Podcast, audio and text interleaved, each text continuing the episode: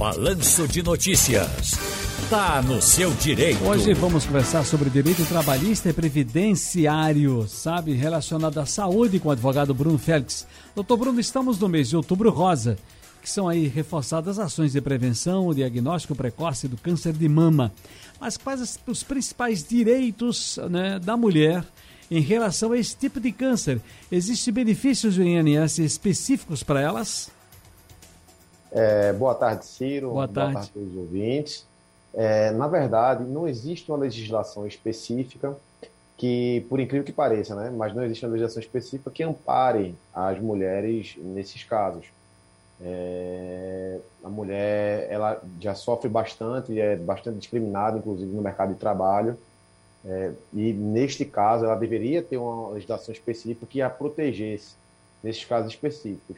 Mas você, a caso a caso, é, de maneira. Você pode utilizar princípios, você pode utilizar normas de, é, de maneira analógica para aplicar o caso, a depender de cada situação que o caso concreto leve, para que você possa, de certa forma, proteger aquela pessoa, aquela mulher especificamente, é, daquela, de algum tipo de situação que, que tenha sendo violada a dignidade dela. Agora, doutor, a, a, operadora de saúde é obrigada a custear, por exemplo, exames genéticos para identificação e de predisposição ao desenvolvimento de câncer de mama? Uma operadora de. Um plano de saúde é obrigada a custear esses exames? Sim, perfeito, Ciro. O, é, esse rol de atividades do INSS, perdão, da ANS, esse rol de procedimentos consta lá. Então, não pode o plano de saúde de maneira sob qualquer pretexto negar o tratamento, negar a, a implantação de uma prótese no tratamento com câncer. Por incrível que pareça, acontece com a certa recorrência essa negativa, mas também com a certa recorrência o judiciário ele repele de forma muito forte.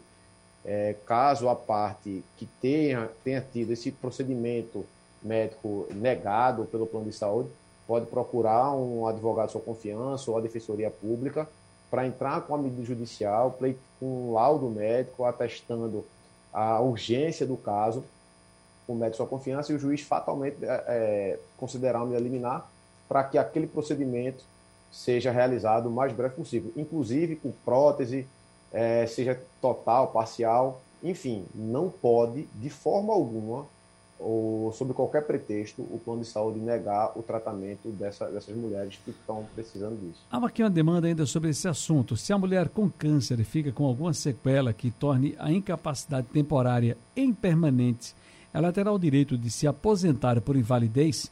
Este direito vale também para autônomos e, e, e microempreendedoras individuais. A incapacidade será comprovada através de uma perícia médica do INSS, como é que é feito isso? Ela tem esse direito e como é que é, que é realizado? Normalmente, Ciro, é, o, o, o, câncer, em sua grande maioria, ele é uma doença agressiva, hum. que deixa sequelas e normalmente permanentes. Então, o que, é que acontece? Essa pessoa terá que dar entrada no, no INSS, fazendo requerimento do benefício, ela irá passar por uma perícia médica e que atestará se a incapacidade dela é parcial ou, ou definitiva. É, independentemente de parcial ou definitiva, ela irá receber um benefício do INSS. E como é que é medido isso? Através da perícia médica. Caso o INSS indefira, essa pessoa deverá levar essa demanda mais uma vez à Justiça Federal, porque lá ela passará também por uma perícia médica que atestará o grau de incapacidade, seja permanente ou seja parcial. E a depender das, dessa incapacidade, o benefício vai variar do, a, com a remuneração entre a, até o valor integral dela, que seria 100%, entre, a, a, salvo engano, entre 50% e 100% do valor da remuneração. Veja, a, a, tem uma, uma pergunta aqui que é a seguinte: após a realização de uma mastectomia parcial ou total, o plano de saúde deve arcar com os custos da cirurgia de reconstituição da mama? Não tenha dúvida, Ciro. Inclusive, é, um caso interessante ocorreu é, há, há, poucos dias no, no, nosso escritório. Uma pessoa solicitou, fez um requerimento para o, o plano de saúde, um plano de saúde muito grande. O plano de saúde ele negou, era uma medicação para e além dessa medicação era uma colocação de uma prótese é, no, em um dos seios, ela fez a retirada completa de um dos seios. É, ajuizamos uma, uma ação numa sexta-feira, na própria sexta-feira foi concedida a medida liminar. Na segunda-feira, o plano de saúde ele entrou em contato, fizemos uma, uma composição de modo que ele forneceu, o, além do medicamento, ele forneceu a prótese. Enfim, como eu te falei, é, é, um, é comum, é, de maneira muito errada, fique claro isso, os planos de saúde eles negarem essa cobertura, mas de maneira muito forte também o judiciário, especialmente o pernambucano, que assim estamos falando para esses ouvintes de Pernambuco basicamente, é, esses e para o Brasil todo, mas falo especificamente de Pernambuco, é, repelem de maneira muito veemente. E além dessa obrigatoriedade, Ciro, essa pessoa que buscar o judiciário, além de todos os ressarcido ou obrigado o plano de saúde a arcar com esses custos, ela terá direito à indenização por danos morais por todo o constrangimento que tá, passou pela recusa injustificada do plano de saúde em fornecer essa prótese e o tratamento.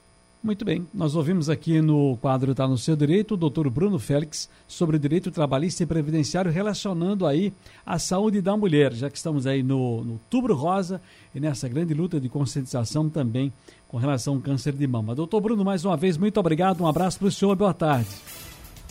Muito obrigado, Ciro, eu que agradeço, boa tarde a todos.